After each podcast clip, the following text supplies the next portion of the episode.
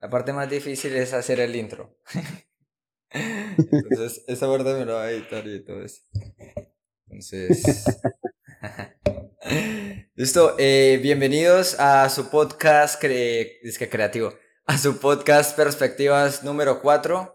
Eh, en el día de hoy tengo un invitado muy especial que nos va a hablar sobre las propuestas más importantes y más controversiales del pacto histórico, ya que en estos momentos en Colombia nos encontramos en, en, campañas políticas o más bien ya eligiendo presidente en segunda vuelta.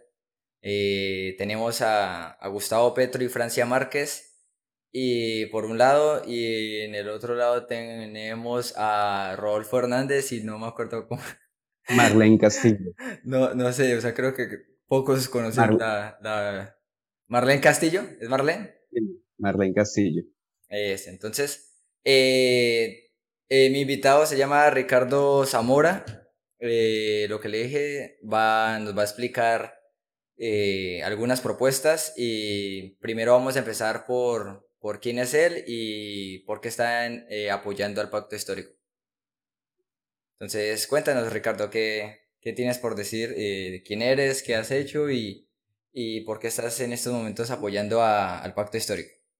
Listo, desde más o menos los 14 años comencé un activismo social, principalmente, en donde encontré comunidades que necesitaban mucho apoyo no necesitaban que les regaláramos cosas, sino que alguien los escuchara y ayudara a gestionar esas luchas que ellos venían liderando durante muchísimos años. Eh, en este proceso de gestionar, de, de estar ahí metido con las comunidades, conocí el Polo Democrático Alternativo, un partido que hoy día hace parte de la coalición del Pacto Histórico y del cual pues soy secretario eh, municipal acá en Villavicencio del partido. Eh, Ingreso al pacto eh, por convicción, no solamente por estar dentro del pueblo, sino también porque me sentía identificado con esos ideales de reivindicación social que tiene el pacto histórico. Esto es básicamente como decir, no necesitan que les regalemos nada, ustedes no necesitan eh, promesas que no se van a cumplir, ustedes lo que necesitan son oportunidades. Entonces, creo mucho en, esta, en este tipo de ideología en el que nosotros como seres humanos podemos salir adelante siempre y cuando el Estado nos brinde las garantías. Y es por eso que entro de lleno en Cámara y Senado y ahorita en presidencia con Petro la presidencia. Listo, muy bien.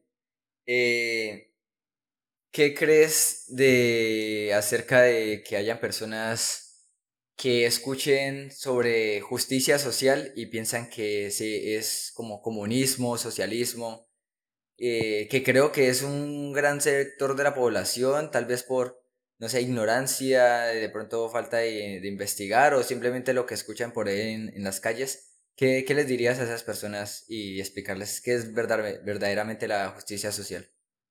Bueno, en Colombia vivimos el fenómeno de la desinformación. ¿sí? Eh, a través de redes, eh, a través de medios de comunicación masivos. Durante muchos años nos han estado bombardeando noticias y vainas que alteran el pensamiento de las personas, como es el caso de justicia social. Nosotros en Colombia creemos eh, que la justicia social es expropiarla a todo el mundo para que, regalarle casas y tierras a todo el mundo. Pero realmente la justicia social a qué se refiere? Que si yo tengo más oportunidades que otra persona, pues nos van a igualar en oportunidades para que cada quien salga adelante por el, esfuerzo propio, ¿sí? Sin depender, sin depender absolutamente de nadie. Entonces, acá entra el primer factor. tenemos una gran desinformación en el país donde nos están metiendo eh, conceptos que no son. Acá todos lo asocian con expropiación. El segundo factor es falta de iniciativa de las personas, y hay que decirlo, en indagar más sobre las propuestas de los candidatos. Nosotros nos hemos venido dando cuenta que en, en estas campañas se habla más de las personas que de lo programático de las personas. Muchas personas no tienen ni idea qué es lo que propone Gustavo Petro, qué es lo que propone Rodolfo Hernández, que son los dos candidatos que están en segunda vuelta, pero sí tomaron una postura referente a ese era guerrillero o ese le casca a los concejales. Y ese es como, la, ese es como el segundo factor. Entonces, entonces eh, el tema de justicia social es precisamente eso, la generación de oportunidades, que cada persona reivindique y dignifique su labor y su trabajo, que cada persona tenga la oportunidad de salir adelante, que la persona que escogió por profesión o oficio eh, trabajar con madera no quede como una persona ahí aislada en la sociedad, sino que tenga la posibilidad de fortalecer su empresa, de crecer como empresa y llegar a ser una gran industria. Que el campesino no se quede solamente en cultivar, sino que pueda generar precisamente la industria de la transformación de sus alimentos, de eso que está cultivando y que se pueda generar un proceso productivo fuerte en el país, que somos el único país en América Latina que nunca lo tuvo. Y se, nosotros ahorita nos estamos dando cuenta cuando todo subió de precio, cuando el dólar se pegó a las nubes y entre más subía el dólar, más nos subía la comida. Y es porque la gran parte de la comida la estamos importando. Los insumos básicos los tenemos en el país, pero acá no industrializamos nada.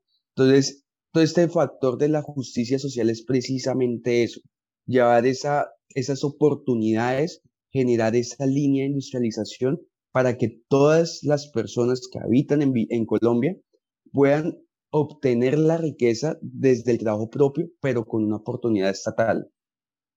Claro, con, con condiciones equitativas. Exactamente.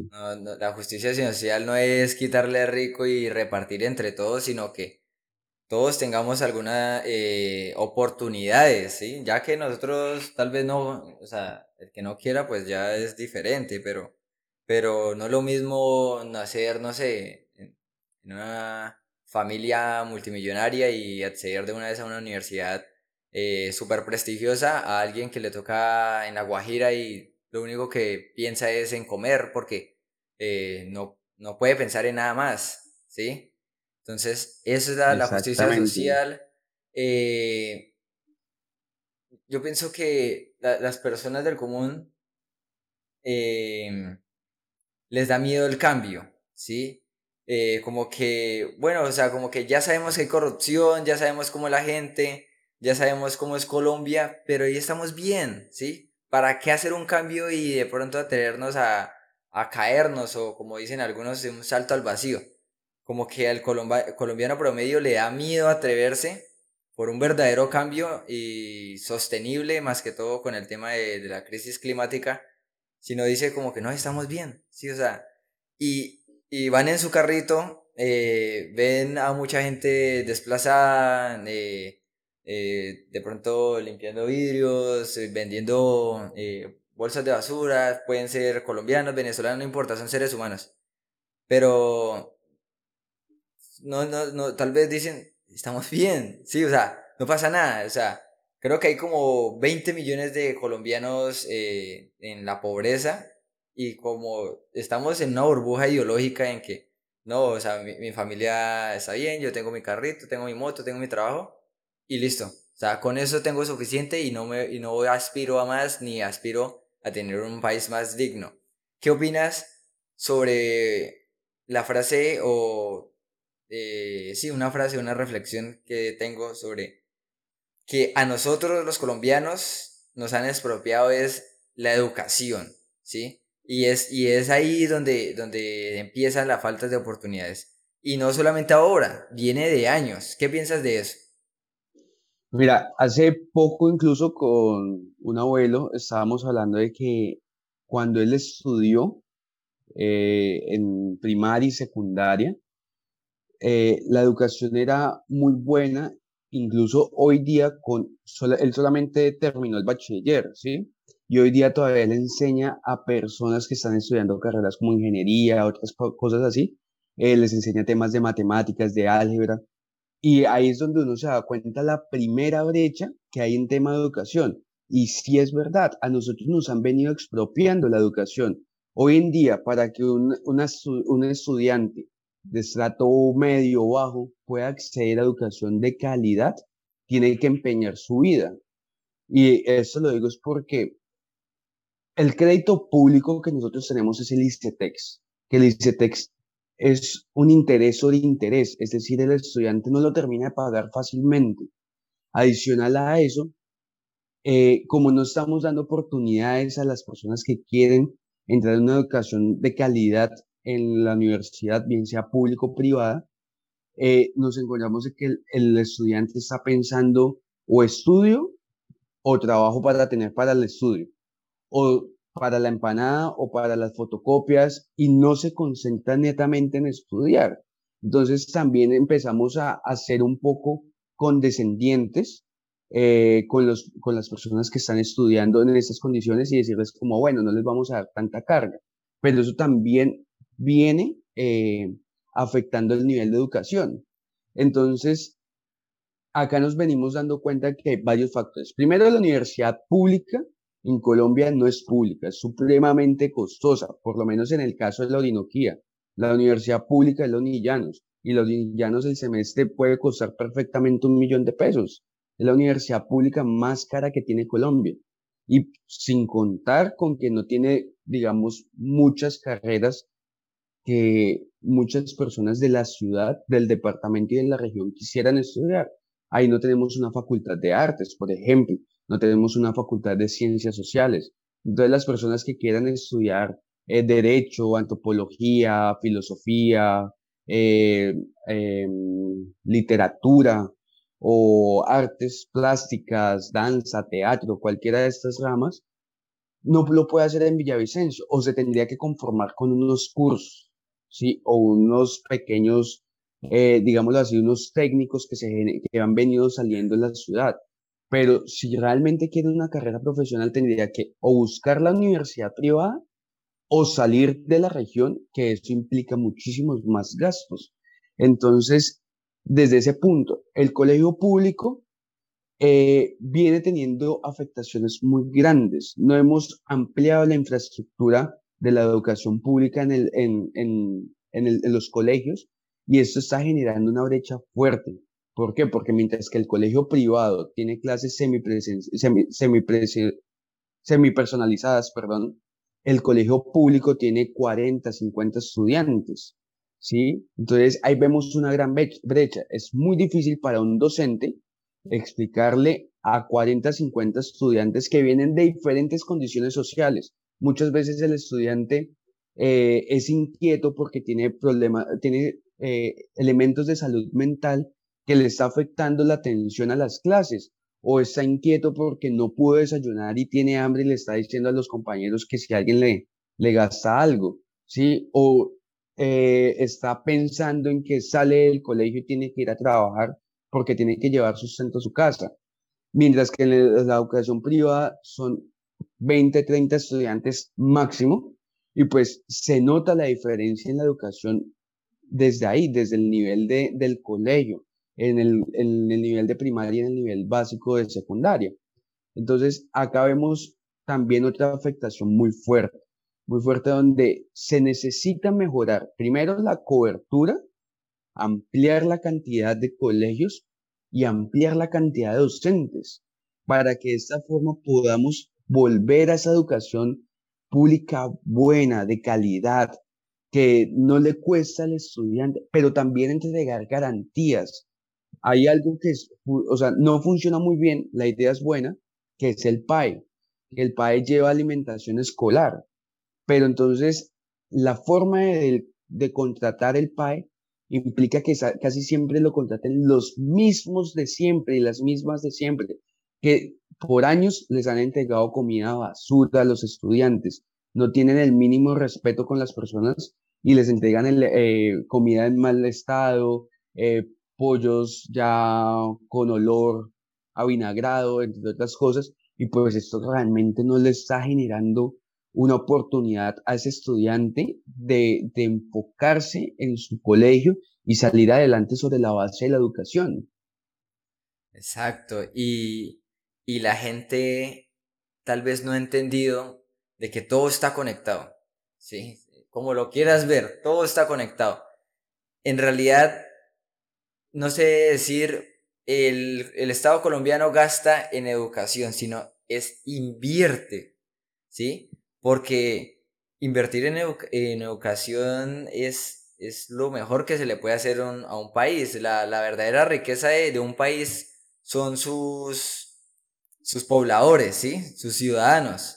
¿Qué pasa si un país está lleno de petróleo, pero su, eh, la gente no sabe sino solamente extraer carbón y petróleo? No van a hacer nada más y ese país, pues en este momento se llama Colombia, ¿sí? Nosotros no sabemos hacer nada más sino extraer petróleo, ¿sí?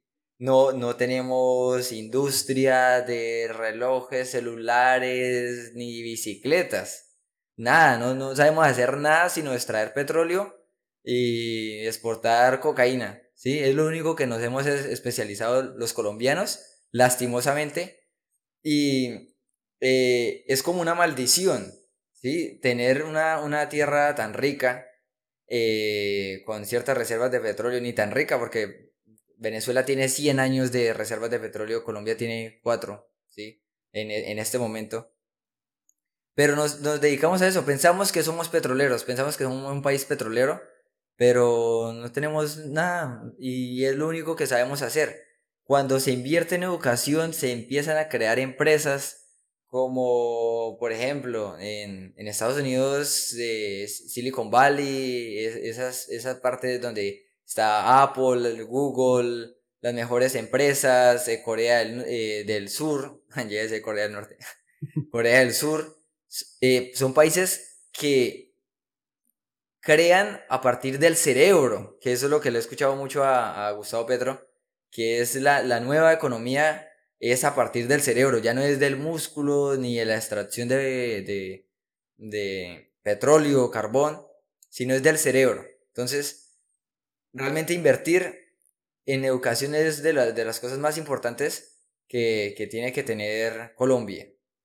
Y, por ejemplo, el café nosotros que nos jactamos de decir, no, que tenemos el mejor café, que no sé qué, hay otro país que hace mucho más dinero con el café que Colombia. Colombia exporta toneladas de café.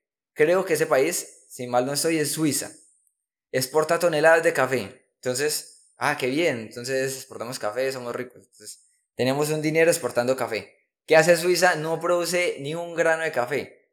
Importa ese café colombiano y le da el valor añadido, ¿sí? el valor agregado, y hace más dinero, no estoy seguro si es Suiza, pero es un país europeo, hace más dinero que Colombia simplemente dándole el valor añadido o el valor agregado al café, y eso es lo que nos falta a nosotros. ¿Qué, qué opinión te merece ese ejemplo? Claro, es que en temas productivos y económicos, Colombia vive un atraso monumental. Y esto se ve en gran parte a que no estamos industrializando nuestras materias primas. Era lo que decía al inicio del podcast. Eh, en Colombia, si tú produces petróleo, bueno, un gran ejemplo es el petróleo. Nosotros somos productores de petróleo, pero solamente tenemos una refinería. Y esa refinería no alcanza a abarcar la necesidad del país. Entonces, ¿qué dice, qué, qué, qué nos traduce eso? Que Colombia necesita importar el petróleo transformado. Y esto nos pasa con muchos productos. El otro gran ejemplo que podríamos usar es el cacao. Colombia es una tierra muy rica para el cultivo del cacao. Incluso ahorita en la Orinoquía se está fortaleciendo la producción del cacao, pero no lo estamos industrializando porque los elementos para la industria son muy costosos y los créditos que pueden ofrecer los bancos o el mismo Estado es empeñar literalmente la empresa para que le presten un poquitico, que eso no alcanza para comprar los elementos de la, de la industrialización.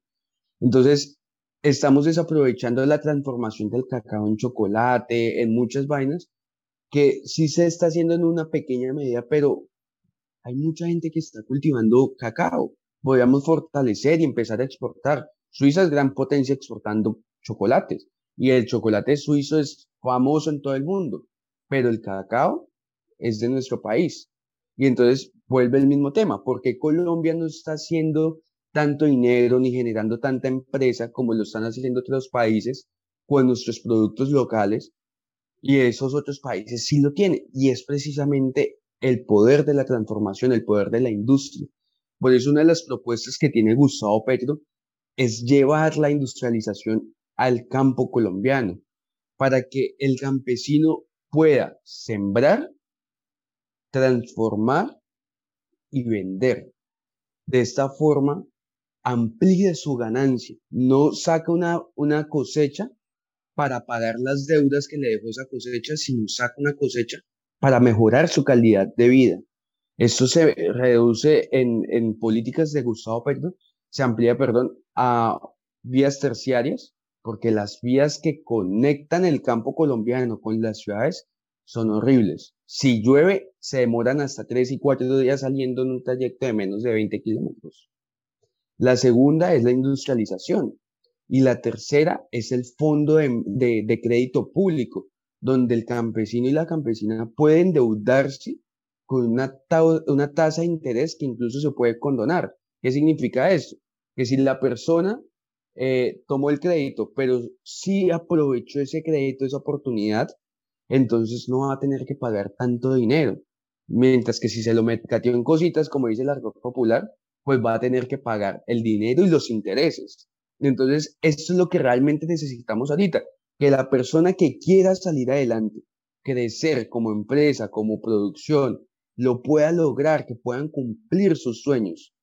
Y la persona que no, pues, listo, que tenga unas garantías básicas por lo menos para intentarlo y que sea una cuestión personal y no depender de tantos subsidios que ahorita nos tiene el Estado que realmente no están llegando a las personas que lo necesitan.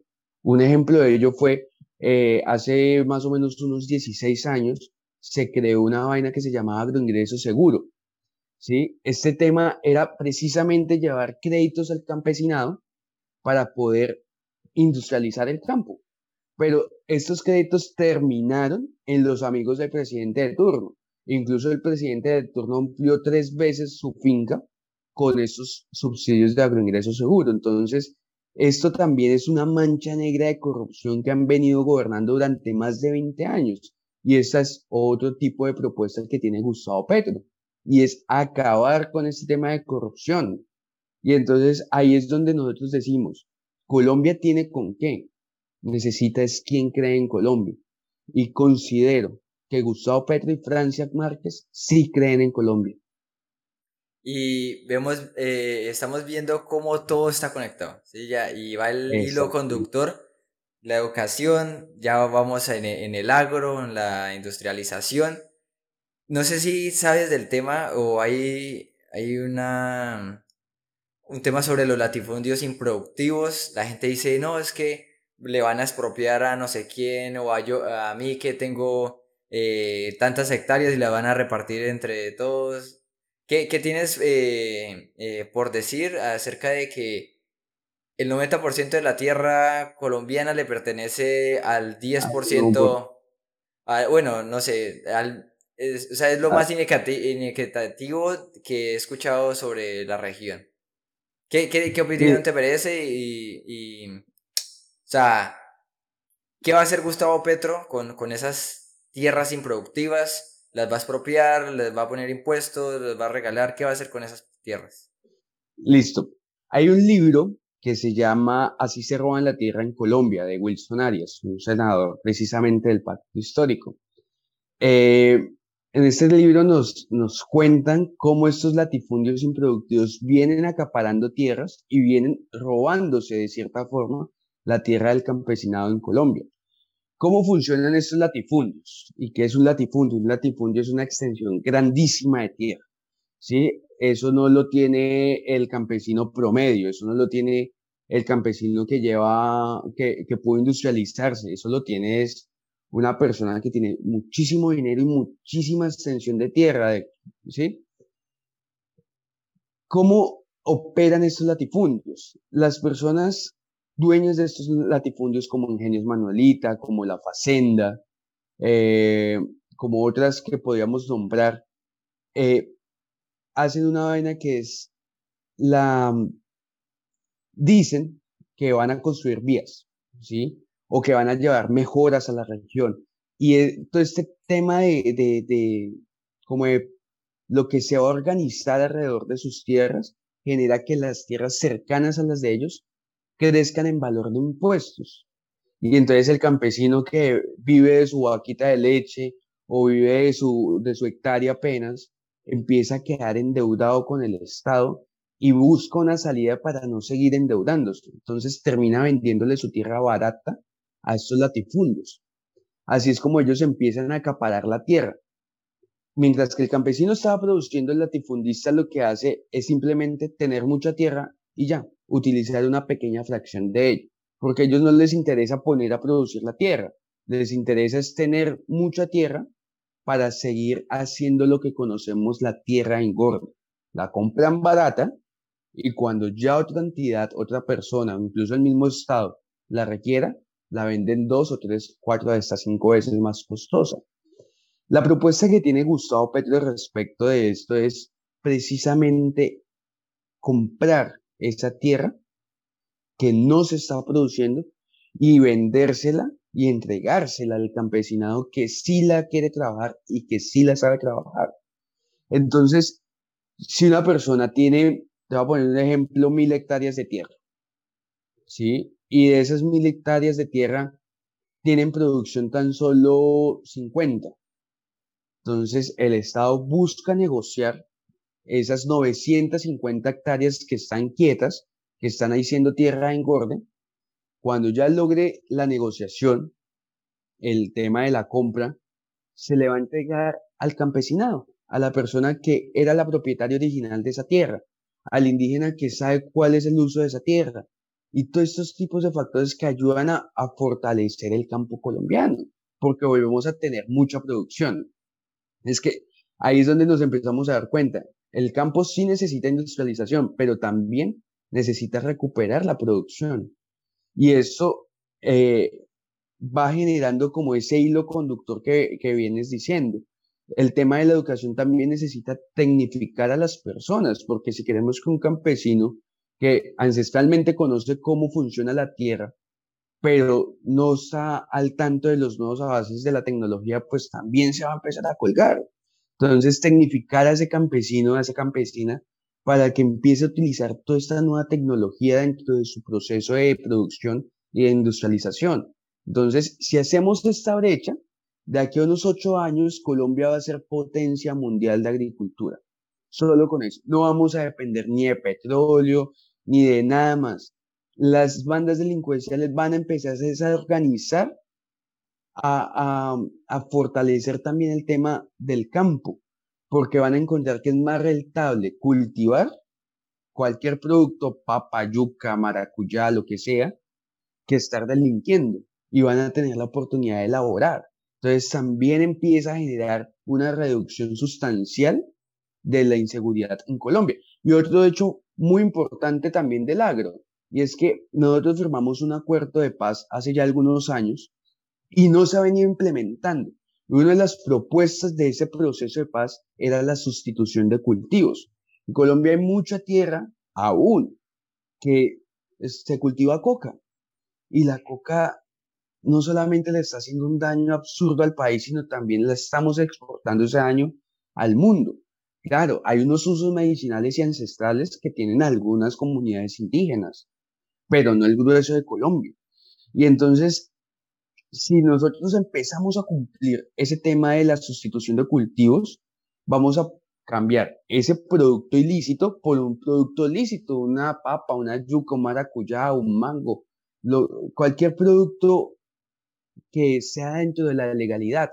Y eso nos em, también empieza a cerrar otra brecha de inseguridad y otro problema que tanto nos ha afectado a los colombianos y a las colombianas, que es el narcotráfico. Hoy en día Casi todas las cosas dependen del narcotráfico, de la política. Se metieron con la política en el narcotráfico. Tenemos un embajador que tenía un laboratorio de coca en su finca. Tenemos presidentes que estuvieron en la lista Clinton, presidentes que fueron financiados y aparecen en el registro de cuentas claras, que es el, el donde deben publicar quién les dio dinero y quién no, tienen ahí registros de Ñeñe, del Ñeñe, que era un narcotraficante de la costa. Tenemos senadores que compran votos con el dinero del narcotráfico. Si nosotros empezamos a cumplir, a cumplirle al campo con la sustitución de cultivos, vamos erradicando desde raíz este problema tan grande, vamos fortaleciendo el campo y vamos produciendo mejor nuestro campo colombiano y seríamos una potencia de la vida. Esa es la propuesta que tiene Gustavo Puesto, convertir a Colombia en una, una potencia mundial de la vida. Yo, yo, no sé por qué cuando se explica de esta manera suena como... A ver, o sea, ¿por qué no lo estamos haciendo? O sea, porque, o sea, suena sencillo, suena como tan lógico. Entonces, ¿por qué no lo hacemos? ¿Qué? ¿Por qué no lo hacemos, Ricardo? ¿O por qué no se ha hecho? Hay, hay, hay, hay varios factores. El primero es el factor económico. No que estas propuestas salgan costosas, no, sino que tenemos dirigentes acostumbrados a vivir del pueblo. Tenemos dirigentes acostumbrados a vivir de la guerra y de la violencia. Tenemos dirigentes que están acostumbrados a ultrajar el erario público. Entonces, sobre esa base, en la sustitución de cultivos no les conviene, porque si sustituimos los cultivos y hacemos procesos de paz con todas las, las bandas que hay en Colombia actualmente, pues lo que va a pasar es que va a dejar de salir contratos para el glifosato, eh, van a dejar de salir contratos para comprar armas, para comprar material y hacer las armas. Si empieza, se empieza a desfinanciar esa politiquería que nos ha venido haciendo el daño. Entonces, por eso es que al momento no la hemos utilizado. Gran ejemplo de ello. En plena pandemia, el presidente que actualmente tenemos se gastó billones de pesos en armas. En armas. Billones de pesos en carros, porque él necesitaba cambiar el carro y tener el carro del año y que se lo pagáramos nosotros. ¿Sí? Entonces, ahí es donde nos venimos dando cuenta que nuestros dirigentes, nuestros mandatarios, no están pensando realmente en qué es lo que está viviendo el ciudadano a pie, el campesino que está ya en la zona olvidada del país, donde tiene eh, disidencias, donde tiene paramilitarismo, donde tiene clan del Golfo, donde tiene ausencia del Estado y no se preocupa realmente por industrializar el campo y por sustituir cultivos. Entonces, por eso es que uno, digamos, lo explica y uno dice, es que parce, esto es supremamente sencillo, pero al político no le conviene. Por eso es necesario también cambiar esa politiquería, esa clase política tradicional es que siendo sincero, soy Smith, viene el mismo partido de gobierno durante 20 años. Es el mismo. Han cambiado los nombres, han cambiado los colores, pero sigue siendo el mismo. Y entonces ahí no nos funcionó durante 20 años. Hermano, cambiémoslo. Esa es la propuesta que nosotros tenemos, que tiene Gustavo Petro y Francia Márquez. Cambiar esa politiquería, llevar el Estado a esas zonas olvidadas de nuestro país, que cada colombiano y colombiana sienta que sí tiene un escenario de representación digna en la presidencia de la República y en la vicepresidencia, y que podamos ejercer todas estas maniobras que requiere ya con urgencia nuestro país. Qué bien, qué bien. Y, algo que, que quiero agregar a lo que estás diciendo es que hay muchas personas que hablan mal del, del proceso de paz, de, del acuerdo de paz, que la guerrilla se tomó el poder, que no sé qué. Pero el hecho de que nosotros firmáramos la paz con la guerrilla más poderosa que, que teníamos, ya nos hizo eh, a los colombianos dejar de decir, el, eh, es que tenemos que acabar con la guerrilla, tenemos que invertir en guerra, sino ya nos eso nos desveló otros problemas sociales que tenemos y ya nos estamos concentrando en estos, en estos momentos y ya vemos, eh, ya hablamos de paz, ¿sí? Y eso ha hecho que vengan más turistas a Colombia porque antes no venían porque eh, explotaban carros por, por la guerrilla, por los secuestros, pero no sé por qué la gente no le gusta la paz. Si nos pueden traer turistas, si ya podemos dejar de invertir en guerra y empezar a invertir en educación, en problemas sociales y, y que ya dejemos de matarnos entre nosotros mismos. El, el discurso que viene manejando esta, es, estas clases políticas que nos vienen gobernando hace muchos años, viene siendo un discurso que genera unos odios, que vende a la persona que está en el grupo al margen de la ley, no como un ciudadano, no como un colombiano que tuvo que entrar allá porque lo reclutaron forzadamente, porque no tenía oportunidades para estudiar o trabajar, porque muchas cosas, ¿sí? Sino lo ven es como el enemigo, el que está acabando con el país. Cuando sale eh, las personas de las FARC a entrar al escenario de la política colombiana, o sea, un cambio brutal, dejar un fusil a un lado, dejar la guerra a un lado, por entrar a, a debatir sus ideas y sus ideologías desde la política, como usted, como yo, como cualquier otro colombiano del país. Eso genera una brecha importante y genera que las personas sientan que esas personas siguen siendo el enemigo. No han logrado captar que ya cambiamos esa ola de violencia y que queremos dar un paso al lado. Queremos dar ese paso que empiece a avanzar, que empiece a, traer cosas nuevas para Colombia. Mira, un escenario acá en la Orinoquía que se presentó cuando se termina todo el conflicto armado de, con la guerrilla de las FARC, firmamos el acuerdo de paz, encontramos unas cascadas hermosas en el Güejar, acá dos horas más o menos de Villavicencio, ¿sí? Estas cascadas antes no las podíamos ir a visitar porque ahí era zona de conflicto, exacto. Y hoy día simplemente es llegar a la terminal de Villavicencio, coger un bus y allá uno pregunta en, en lejanías para dónde, dónde voy al rafting. Y ya uno va y conoce esos paraísos naturales. Y es que también nos venimos dando cuenta que la política se ha generado en mostrarla como una guerra. El Estado es el bueno y los que no piensan como en el Estado son los malos. La polarización. exactamente. y eh, eso nos, nos ha llevado... Te, interrumpo un poquito porque nos vamos a quedar sin tiempo. Eh, Vamos a dejar este bloque hasta acá. Ya continuamos eh, porque ya se me los, los, 40 minutos y te vuelvo a llamar y seguimos, seguimos con ya los temas que, que veníamos planteando. Listo, perfecto. Listo, ya nos vemos.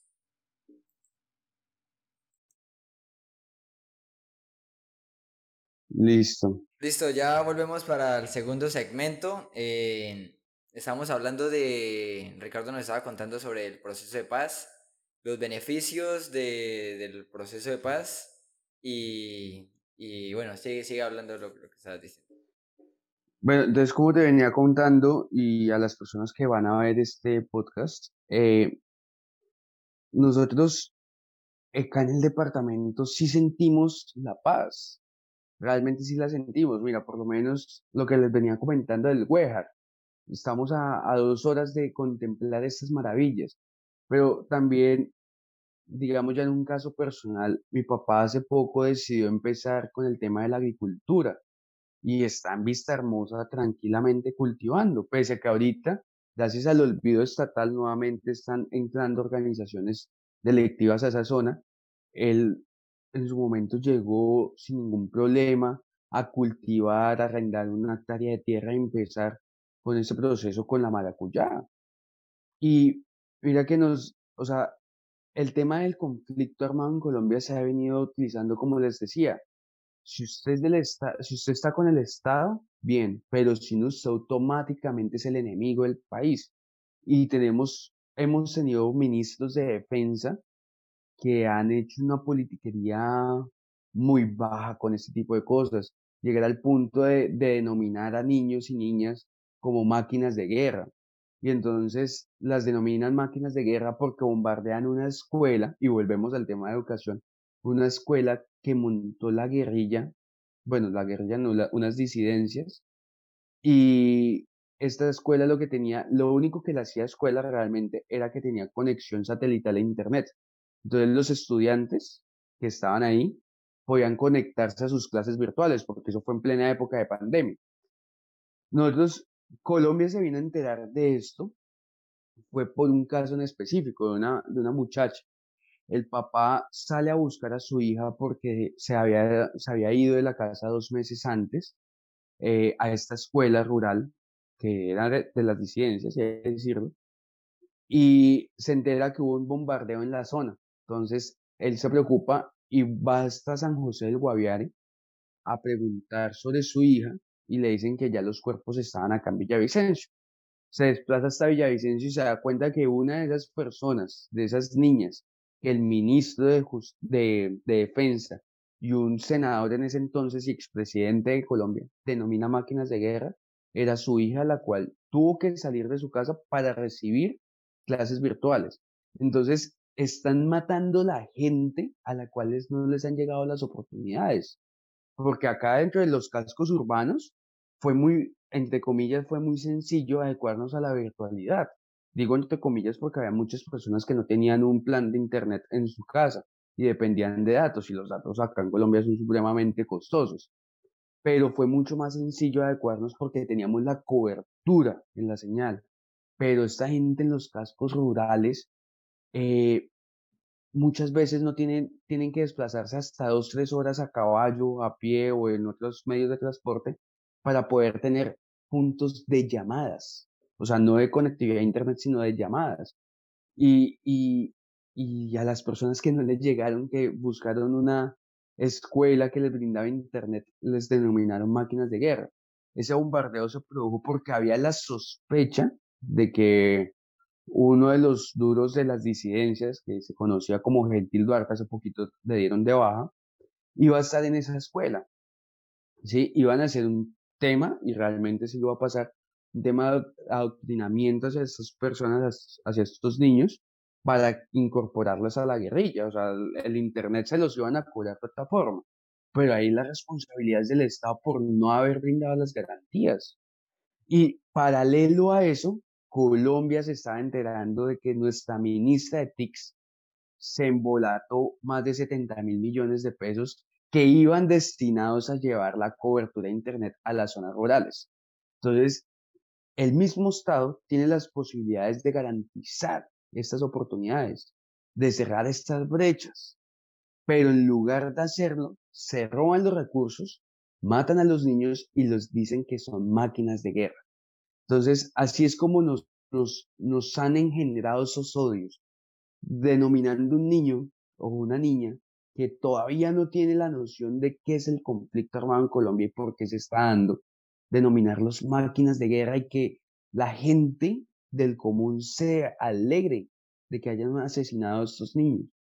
Entonces ahí es donde uno dice, venga, la política del odio les ha funcionado a ellos pero es momento de traer una política de amor, una política que nos traiga oportunidades, una política que nos ayude a seguir firmando procesos de paz, porque vea, ahorita Arauca está confinada, no puede, o sea, tienen toques de queda, está muy complejo el tema de orden público allá, y allá hay una guerrilla que es el ELN, y ellos son los que están poniendo las condiciones en este momento. El Estado no tiene nada que hacer allá, y no tiene nada que hacer porque cree, la nación cree, el Estado cree que llevar la presencia del Estado es llevar la presencia de tropas. Y realmente la presencia del Estado debe ser por un helicóptero de tropas, cuatro más de oportunidades, educación, saneamiento, servicios públicos, industrialización, muchas otras cosas, para quitarle a la guerra el, el elemento principal, que es el factor humano. El combustible. exacto, si nosotros le quitamos los reclutamientos a la guerra, vamos a dejar de tener guerra, porque en un eventual momento va a acabar.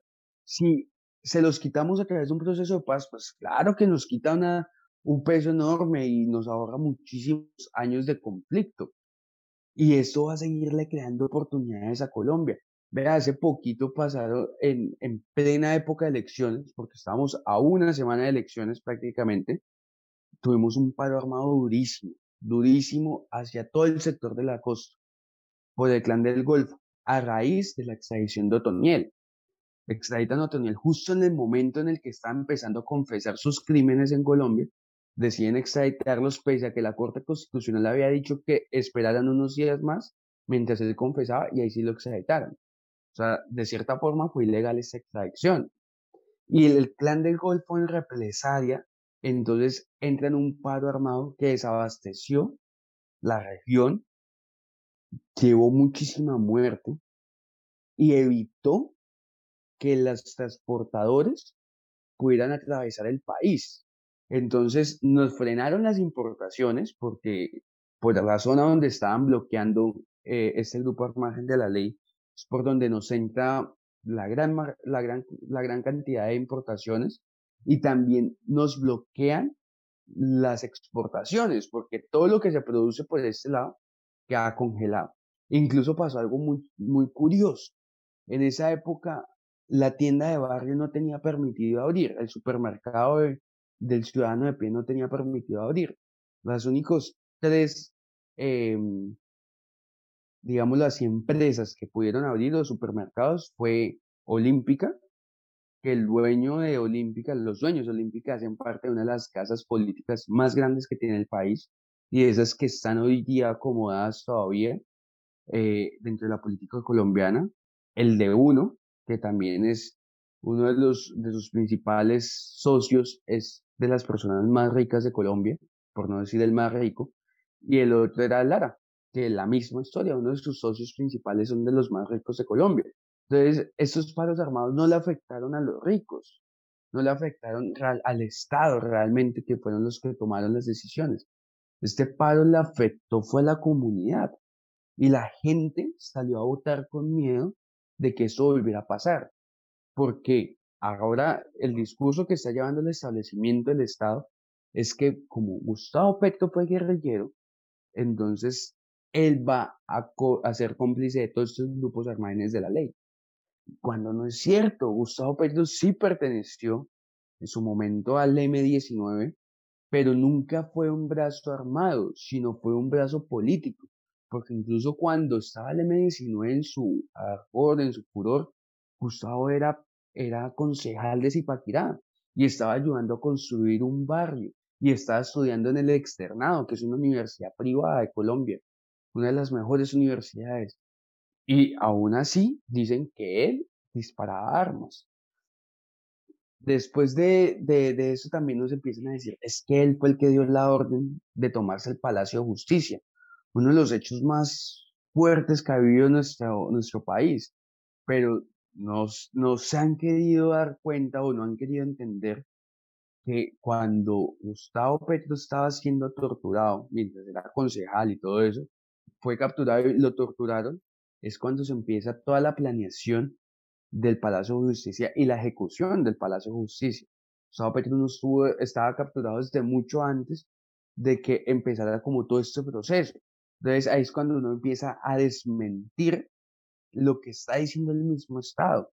Y lo otro es que nos venimos dando cuenta que es tanto el miedo que tienen a perder el poder, o sea, tanta la necesidad de ellos de estar ahí, que vemos decisiones absurdas por parte del Estado. Entonces, por ejemplo, el alcalde Ibagué el 13 de marzo hizo pública en una entrevista que él se identificaba con la consulta por Colombia. Y el me identifico era una, un eslogan de una campaña presidencial. Y él ese día dijo, yo voy a votar por la, por la consulta por Colombia porque me identifico diciendo abiertamente que iba a votar por un candidato y que era Pico. Casi pasa un mes y Quintero, el alcalde de Medellín, alternativa, le quita el poder de Medellín a estas clases políticas, eh, empieza a recuperar EPM, que era la empresa pública, las empresas públicas de Medellín, empieza a recuperarla y a sacarla en un hueco fiscal enorme, hace un video donde mete un cambio y dice el cambio es en primera. De cierta forma lo relacionan con la campaña de Gustavo Petro.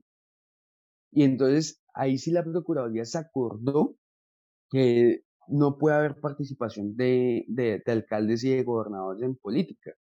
Y entonces decide suspender a Quintero al otro día. Pero al alcalde Ibagué le demoraron un mes el proceso. El alcalde de Barranquilla puso pancartas de un candidato a la presidencia, pancartas, en un evento de la alcaldía, y no le han abierto ni siquiera una investigación. Pero Quintero, como era de otro, de otro tinte político, entonces de una lo suspendieron. Suspenden tanto al de Bagué como al, al de Medellín en este orden de ideas. Pero pasa algo muy chistoso hace dos días. ¿sí? Y es que dos días o menos, no, no, no lo tengo muy bien presente, pero ¿qué es lo que pasa? Como Fico pierde las elecciones y no entra segunda vuelta, no, no está en este escenario político actualmente, entonces le levantan la suspensión al alcalde de Ibagué y continúa la suspensión del alcalde de Medellín. Pero es que, ojo, porque es que la ley no contempla que una suspensión sea hasta que finalice la campaña política, sino que el simplemente hecho de participar en política de forma indebida es lo que está mal. Y es lo que el alcalde de Ibagué hizo. Ah, pero entonces como ya salió, entonces puede seguir, mientras que eh, Quintero sigue inhabilitado. Y ahora hay que volverlo a decir. En la época de, de que Gustavo Petro fue alcalde de Bogotá, el procurador que en ese momento era Ordóñez, también le hizo una guerra a Gustavo Petro y lo destituyó. Y lo que sucedió es que la Corte Internacional decide diciendo que la Procuraduría no tiene las facultades de suspender a un mandatario electo por voto popular. ¿Sí? Eso quiere decir que la Procuradora, con el afán de reducir y dar golpes de opinión en contra de una campaña, favoreciendo la campaña que ellos venían haciendo, eh, estaba saltándose la ley. Y eso también viene hablando mucho, o sea, ¿cuál es la necesidad que tiene el Estado de poner su fuerza de Estado para derrotar a un candidato a la presidencia que propone paz, que propone cambio, que propone oportunidades, que propone esperanza? Ahí eh, es, o sea, hay muchas cosas en Colombia que pasan que uno siempre dice como que no sé si reír o llorar. Sí, es, es, es tan chistoso y a la vez tan frustrante eso que pasa. Eh, hablan de que la de dictadura por el tiempo de gobierno, pero no dicen que ellos llevan casi toda la vida eh, o toda la historia de Colombia gobernando por ese, por ese lado. Hablan de democracia cuando se saltan todos los, todos los pasos, todas las normas eh, de democracia que tienen que tomar, por ejemplo, en este caso las destituciones. Y, y hay otra cosa respecto a la sociedad. A los políticos ya, ya se sabe porque a ellos les conviene el odio. Pero la sociedad colombiana o gran parte de la sociedad colombiana está enferma y no es, no, o sea, no la estoy culpando, sino estamos o está enferma de odio y de violencia.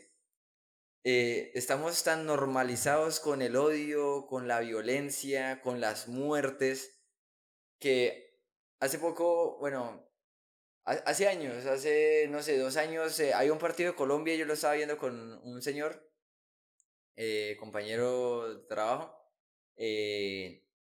él es de más o menos la, la generación X, ¿sí? O ya, no sé, 50, 60 años.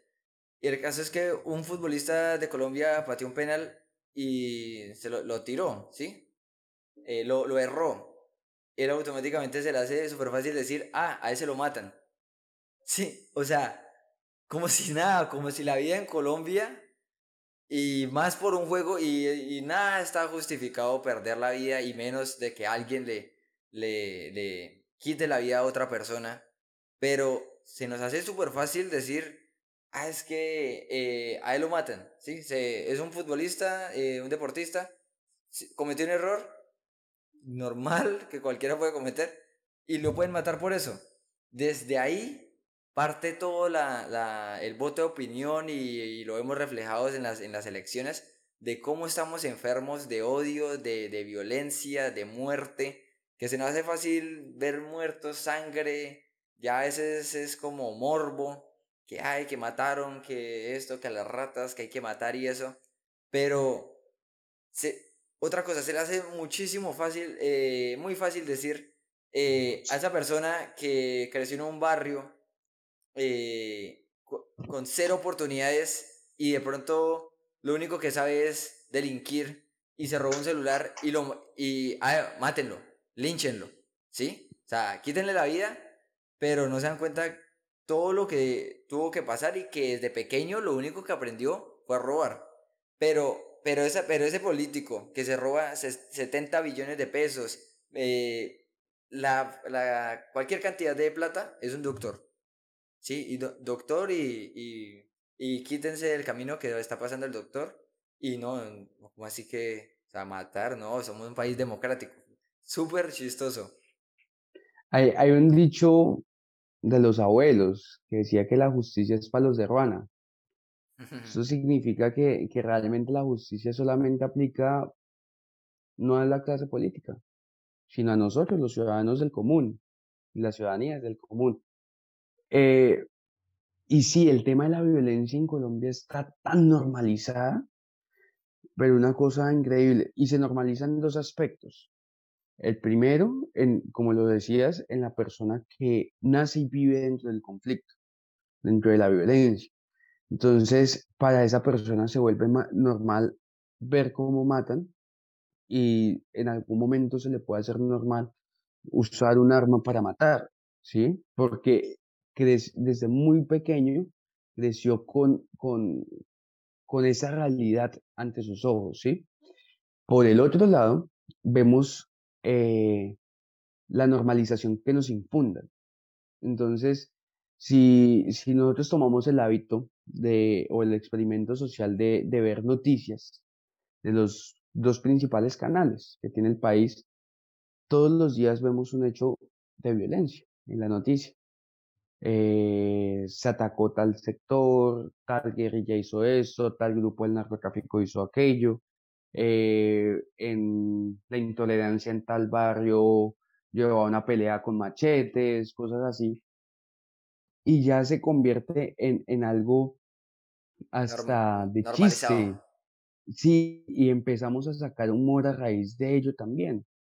Pero realmente es hasta cuando nos toca cerca que uno dice,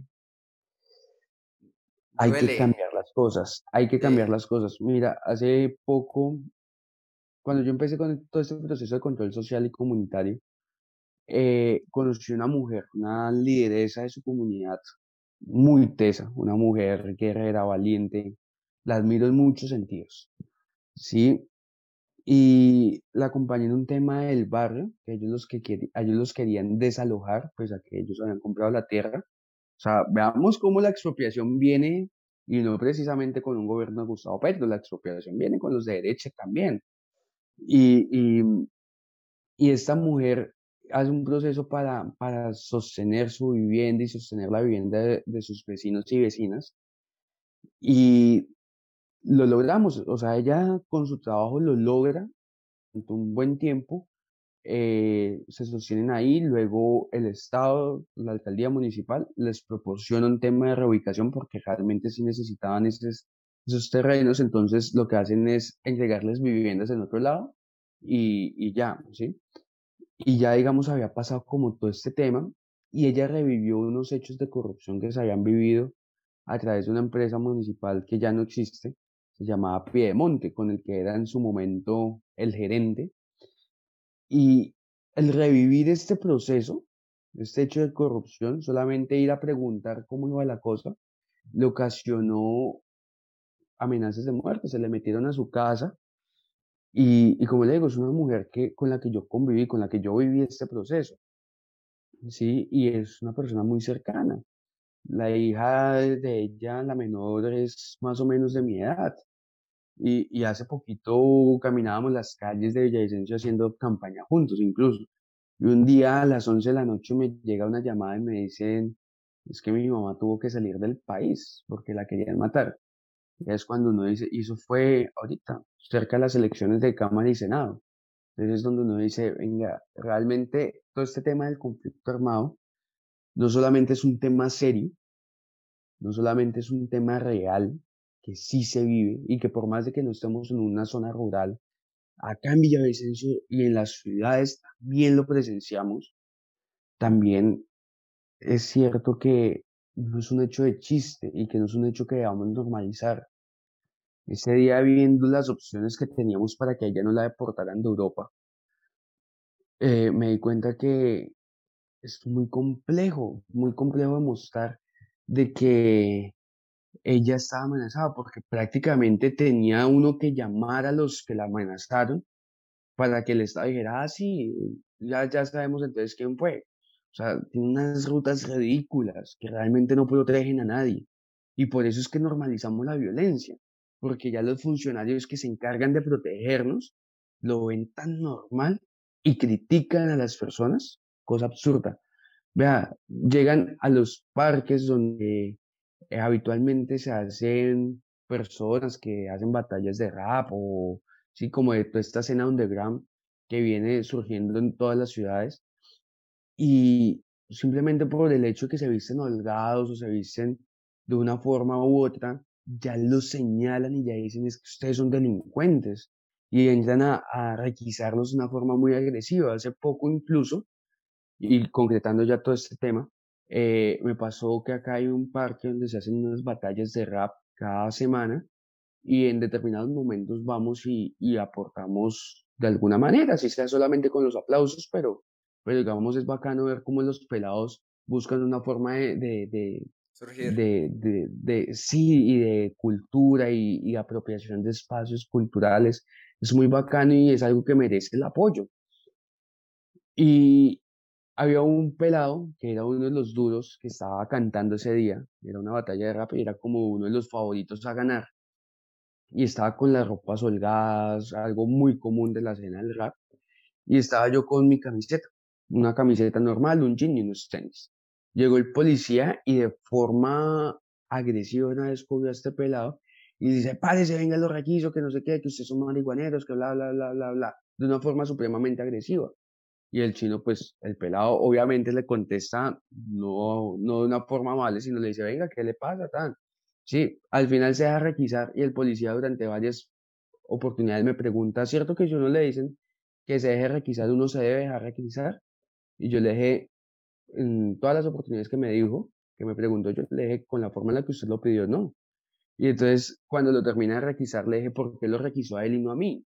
Entonces el policía me decía, porque es que él tiene pinta de que es una rata. Yo le decía, vea, mano, yo estoy, hoy puedo estar vestido de camiseta, pero mañana puede que yo sea ladrón. Usted no puede juzgar a una persona por la forma en la que esté visto donde está, porque es que la realidad social de Colombia es muy amplia, es muy grande, donde un pelado, donde este pelado realmente en este momento, y, y es muy en serio, ese muchacho en este momento tiene mejor capacidad adquisitiva que yo. O sea, si nos vamos al, real, al realismo de, de, la sociedad, hay más probabilidades de que yo en este momento salga a robar que él. Y el policía ya prejuiciando dice que es el muchacho.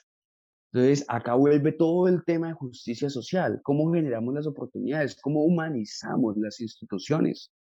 Porque es que si no atendemos eh, desde las instituciones con, con humanidad, con amor, con sensatez, los conflictos sociales en Colombia siempre van a ser los mismos, porque siempre vamos a prejuiciar a las personas y no les vamos a dar las oportunidades. Si desde las mismas instituciones del Estado estamos juzgando a un muchacho que es talentosísimo por la forma en la que se viste, pues ya sabemos de que el Estado así no está funcionando. Por eso una de las propuestas grandes que yo sí le apoyo y le aplaudo durísimo a Gustavo Petro de Francia Márquez es el tema de, de, la justicia social, de la política del amor. Eso, eso que estabas diciendo es básicamente lo que la gente dice, que es revictimizar. O sea, aparte de que es son jóvenes sin oportunidades, le mandan la policía, ¿sí? Entonces, bueno, eh, ya dejando, ya nos quedan 10 minutos, vamos a hacer Vamos a hablar ya la parte de las pensiones rápidamente.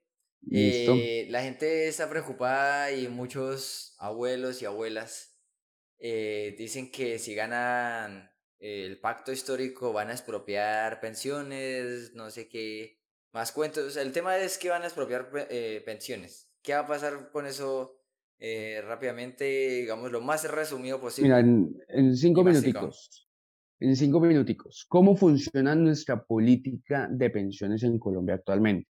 Nosotros tenemos un sistema piramidal, ¿sí? Donde la base somos los actuales cotizantes, es decir, las personas que en este momento estamos cotizando pensión, ¿sí? Y con ese dinero se hacen dos cosas. Los grupos económicos lo utilizan para invertir, que las inversiones, las últimas grandes inversiones que se han hecho, se han hecho en puentes como el del Chirajara, que se caen y las personas pierden sus pensiones, pierden sus ahorros.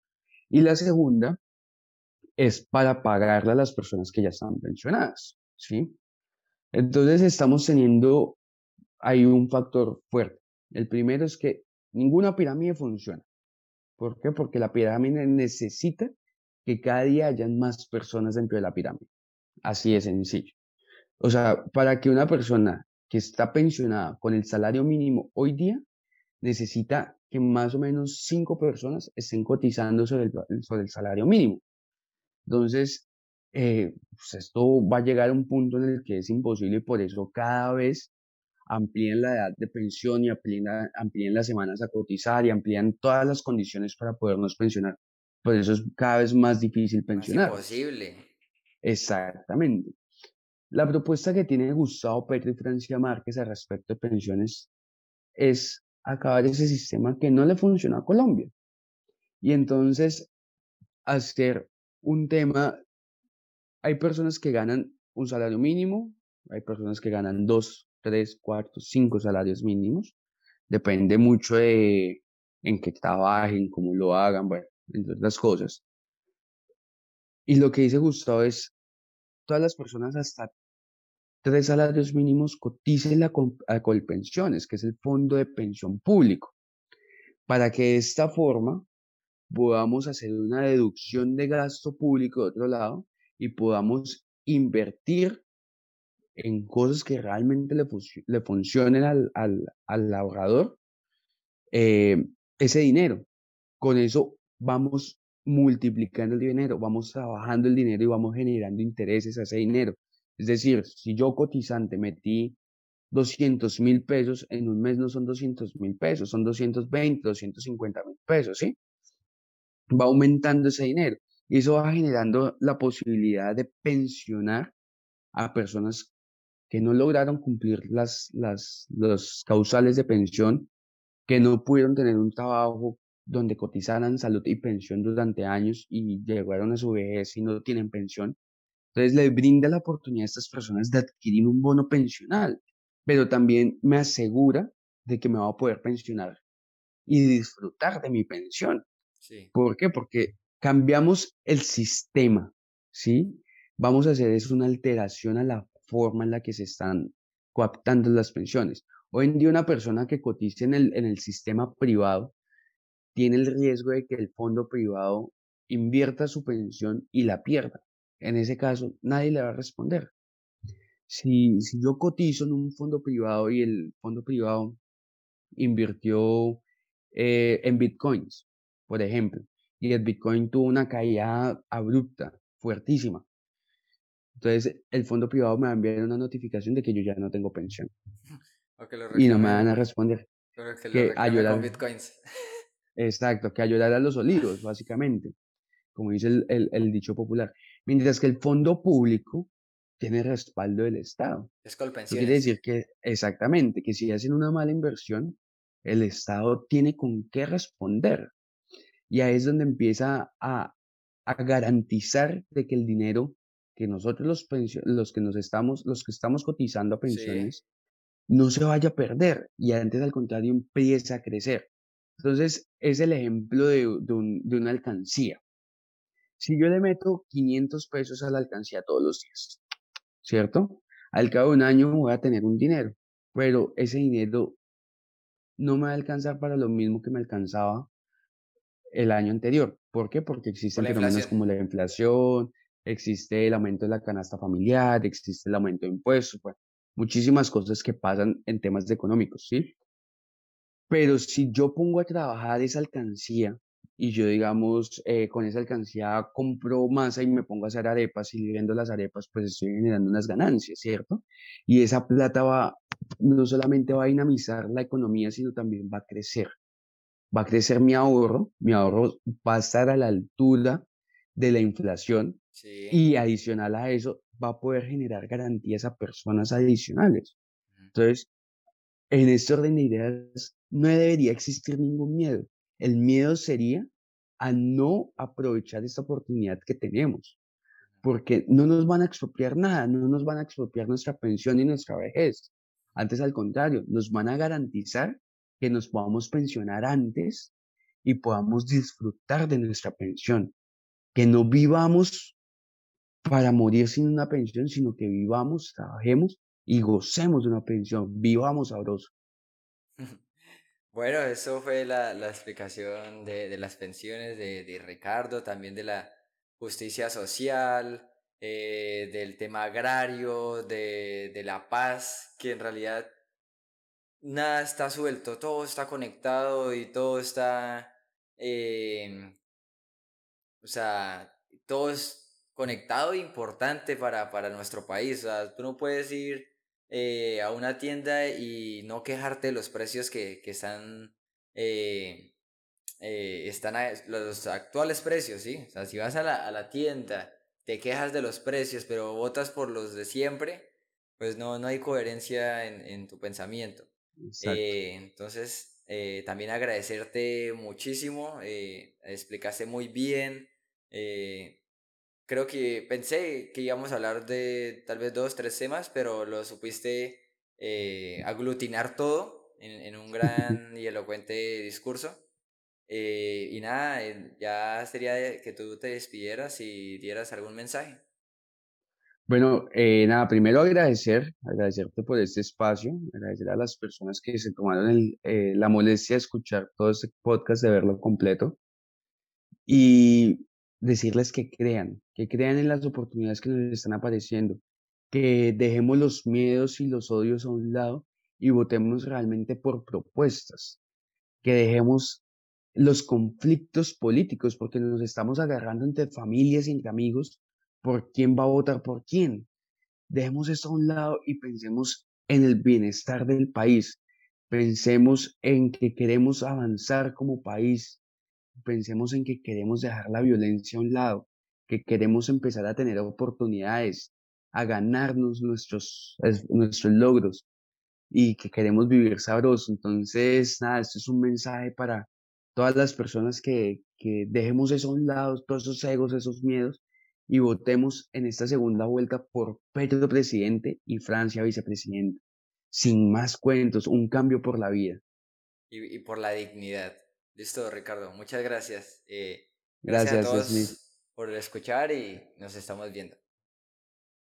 Vamos a